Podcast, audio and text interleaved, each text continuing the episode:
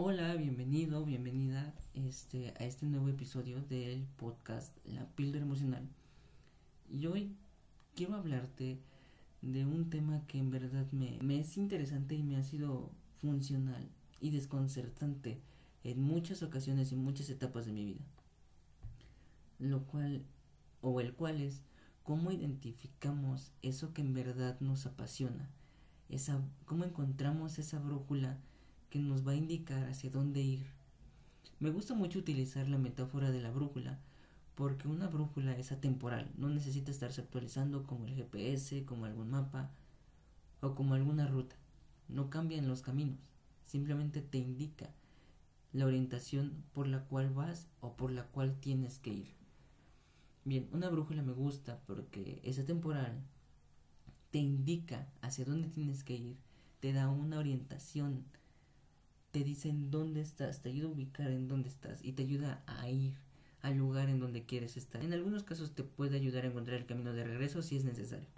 Pero me gusta porque nos permite conocer, encontrar por nosotros mismos las decisiones, los caminos, las variantes, todas esas preguntas que nos tenemos que hacer para mantenernos y encontrar en verdad lo que lo que somos y lo que queremos. Y bien, para encontrar esta brújula, para conocer eso que en verdad nos apasiona, que en verdad queremos hacer de nuestra vida y darle el siguiente paso, he creado cinco preguntas más pequeñas o más específicas.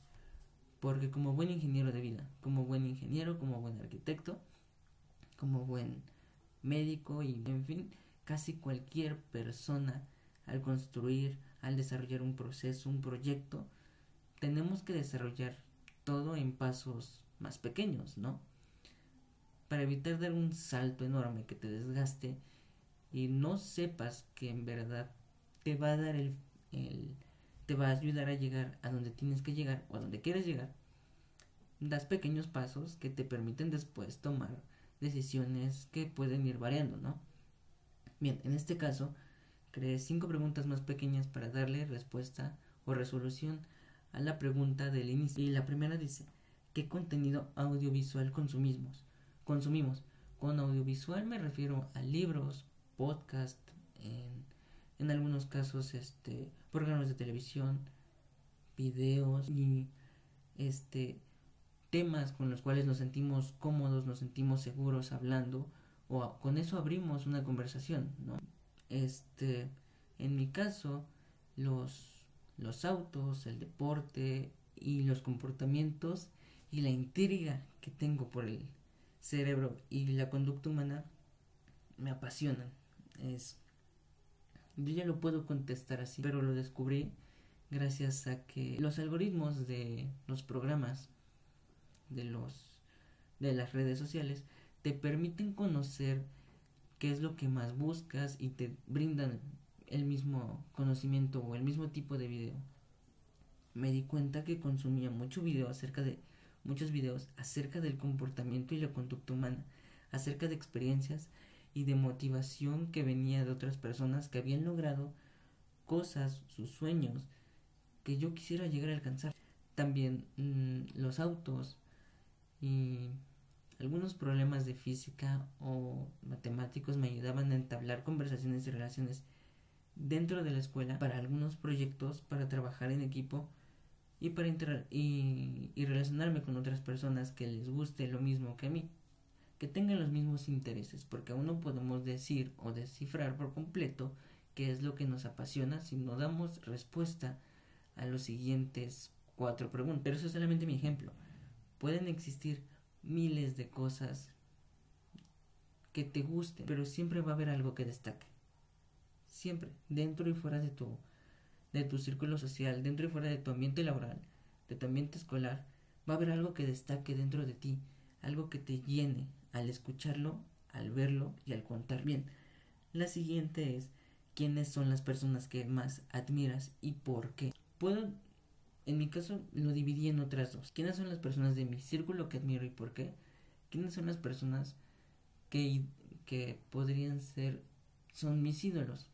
O podríamos llamarlos así personas muy alejadas de mi ambiente, pero que han logrado lo que yo he querido lograr o lo que yo busco. En, el, en la primera, que son personas dentro de mi círculo social, admiro a mis padres por completo, mi mamá por su resiliencia, su habilidad empática, su habilidad de escucharte, de entenderte, de brindarte siempre un buen consejo y de estar buscando en todo momento una oportunidad, un camino en el cual salir adelante, no tener que depender de nadie.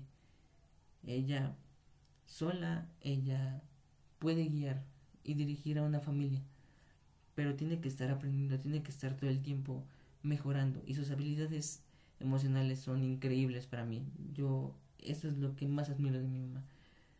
De mi papá lo que más admiro es su habilidad de respuesta, su inteligencia y estrategias que ocupa, que son a veces raras, a veces muy controversiales, para obtener lo que quiere, para hacer las cosas como se tienen que hacer, y su nivel de disciplina y de orden son muy, muy altos, y yo en verdad lo admiro porque me ha costado mucho desarrollarlo, y a él le funcionan y ha logrado muchas cosas a su, a su edad que me gustaría a mí llegar a replicar o mejorar. Siempre ha sido mi, mi objetivo, ¿no? Mejorar lo que, lo que quiero ser. Este, a mi padrino por su actitud emprendedora, siempre buscar el, el camino, siempre mejorar, mejorar cómo está, mejorar su situación, mejorar sus relaciones, ser mejor persona, crecer por dentro y por fuera, espiritual y físicamente.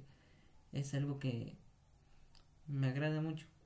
Y ya si nos vamos a los ídolos o personas lejos de nuestro círculo social, yo puedo decir, este, varios influencers, varios pilotos, destacando unos porque tienen más cualidades que complementan su valor como persona. Ese es mi ejemplo.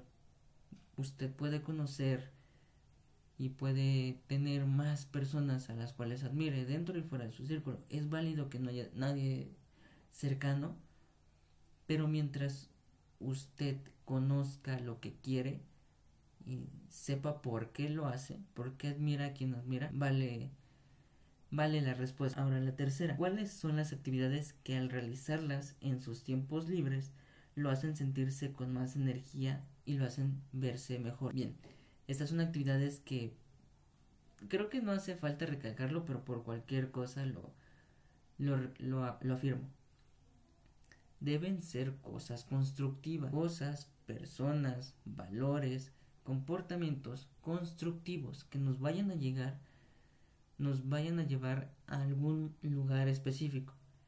No podemos este escoger dormir, ver TikToks, ver un reality show. Es, es entretenimiento puro. Bueno, dormir es una necesidad básica, pero es parte del funcionamiento. Eso no se puede evitar pero dormir por el simple hecho de no querer hacer nada, eso ya son problemas este, emocionales que tienen que atenderse. Pero bien, ¿qué cosas le gusta hacer y se siente construido, se siente allegado al lugar donde quiere estar? La persona en la que se quiere convertir. ¿Qué identifica que lo ayuda? En algunos casos es escribir, es leer, es hablar, es construir, destruir, interpretar y conocer más más cosas por dentro y por fuera. Como lo dije, cada persona es, es diferente. Pueden ser cosas, lugares, comportamientos eh, diferentes de donde partimos, pero también las infinidades de oportunidades nos permiten variar. Nunca el camino va a ser igual, nunca el objetivo va a ser igual. Puede ser similar o parecido, pero todos queremos llegar a un lugar muy específico que está arraigado dentro de nosotros, desde el primer día en el que pensamos, en el que tenemos conciencia y en el que tenemos la ambición de conocer más, de ser más y de tener más para ayudar más.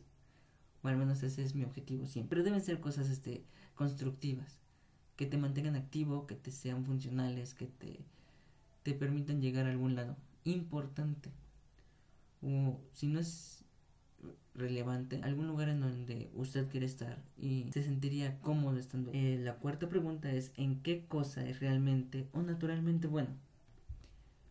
En mi caso son las matemáticas, la habilidad este, de comprensión y análisis es buena, mi retención y mi memoria no, pero eso también nos permite identificar mejor qué tipo de personas somos, qué queremos hacer. Algunas personas son buenas leyendo, son buenas interpretando, son buenas conociendo, son buenas interactuando, son buenas recordando.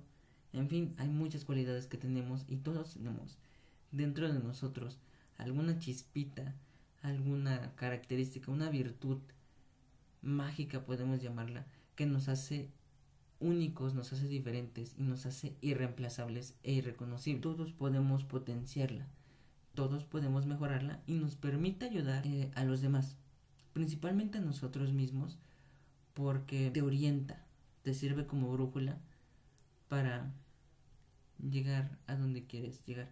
Te da una noción de qué es lo que si harías o si hicieras, este estaría perfecto, te sentirías cómodo, te sería útil y serías una persona destacada en, en ello. Y la última es, ¿qué es eso que al realizar te da gusto y no te cansa o te aburre? Con cansancio me refiero más a cansancio mental o cansancio emocional, porque cualquier actividad nos va a llegar a cansar físicamente. El cuerpo no está eh, programado o destinado para tener energía eterna, pero el cansancio emocional sí se puede controlar y se puede vivir sin. Por ejemplo, al momento de leer, al momento de hablar, al momento de crear los podcasts, no me canso este emocionalmente.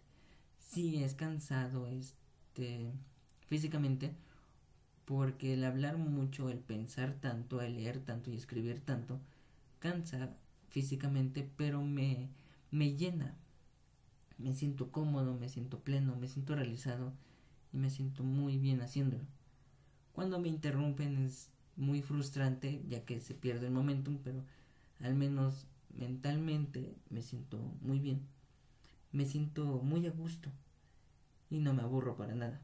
Eso también me permitió empezar el, el proyecto, pero puede ser que a usted no le guste esto y lo que no le aburra y lo haga sentir bien, sea practicar algún deporte, hablar en público, expresar opiniones, abrir mesas de debate, este, leer, escribir, ser orador, ser narrador, contar historias o sus propias historias. En fin, todos tenemos eh, algo que nos llena y nos nutre mentalmente. No nos aburre, no nos cansa, no nos desgasta. Físicamente sí, eso es inevitable, pero al menos emocionalmente, que es donde vale. No. Y bueno, realicé estas preguntas y las contesté, tomando en cuenta que las actividades procrastinadoras o que no brindan ningún beneficio a largo plazo no cuentan porque esas actividades representan el famoso síntoma o el famoso hecho de la gratificación instantánea.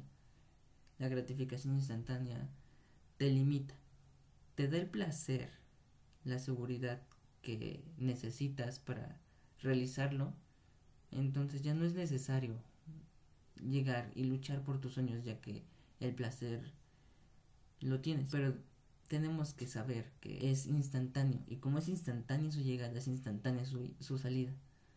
Entonces tenemos que tener constantes estímulos y entre más estímulos hay en la vida es menos la probabilidad de que salgamos adelante, de que lleguemos a donde queremos llegar y donde en verdad encontramos valor.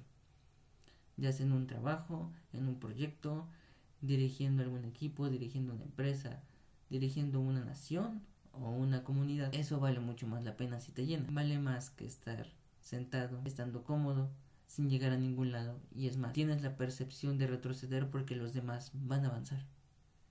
No todos van a avanzar en la vida. No todos tienen esta curiosidad, estas ganas de salir adelante. Pero sí va a haber quien sí.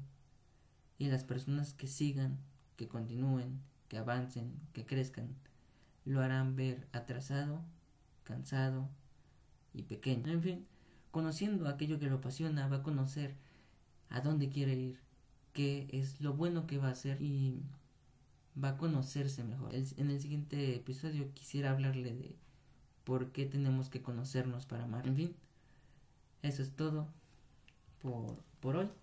Quiero darle las gracias por escucharlo, por escuchar el podcast, por hacer estos ejercicios conmigo y por intentar siempre crecer y ser una mejor persona.